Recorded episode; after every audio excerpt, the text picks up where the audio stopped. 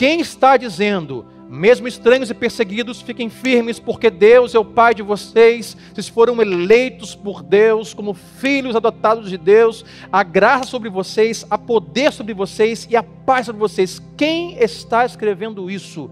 Um cara imperfeito. É difícil nós conseguirmos nos identificar com a maioria dos personagens bíblicos. Olhamos a história deles e nos parecem perfeitos demais para nos identificar com eles. Parecem super-heróis. Maria, Maria, uma jovem que fica grávida pelo Espírito Santo, ela sabe, mas ninguém acredita. E tudo indica que ela vai ser uma jovem solteira, barriguda, que José não vai entender e vai ser mãe solteira, e no lugar de haver desespero em sua alma, o que ela faz? Ela escreve uma canção. Aí você fala: Ah, eu não faria isso eu estaria arrancando os meus cabelos.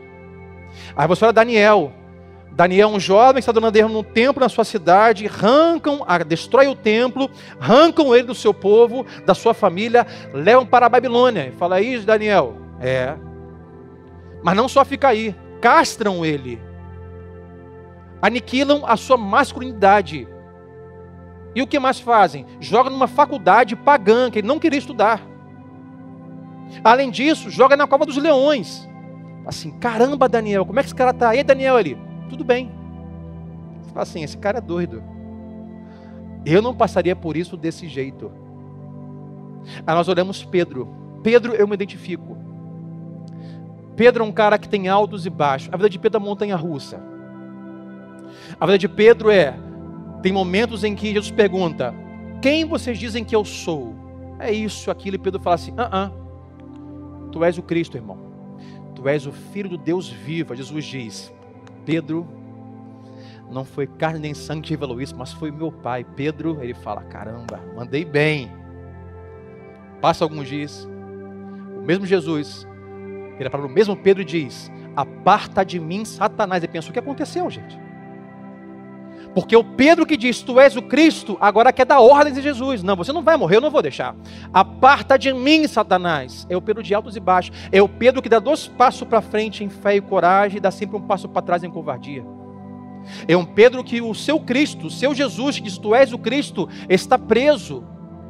Sendo preso por Roma, e ao redor de uma fogueira, ele nega Jesus três vezes, covarde. Aí Deus ressuscita, o restaura, aí você pensa, agora Pedro tomou jeito quando nós lemos Gálatas, Paulo diz um episódio de Pedro mais uma vez foi covarde na igreja. Pedro é um cara que nem sempre acerta. Pedro é um cara imperfeito. Mas é esse cara que Jesus escolhe para ser o pastor da sua igreja. Porque Deus faz coisas perfeitas através de pessoas imperfeitas. Deus usa pessoas falhas. Deus usa pessoas vacilantes. Deus usa aqueles o qual ele comprou com seu sangue na cruz para serem feitos nova criatura. Deus usa cada um de nós. Sabe, quem sabe hoje aqui alguém que diz assim, pastor, mas Deus nunca faria isso através de mim ou em mim. Talvez no Senhor, na Adriana, na pastora Sandra, mas em mim. Lembra de Moisés? Senhor, não falo bem. Não tem essa, irmão. Eu escolhi você.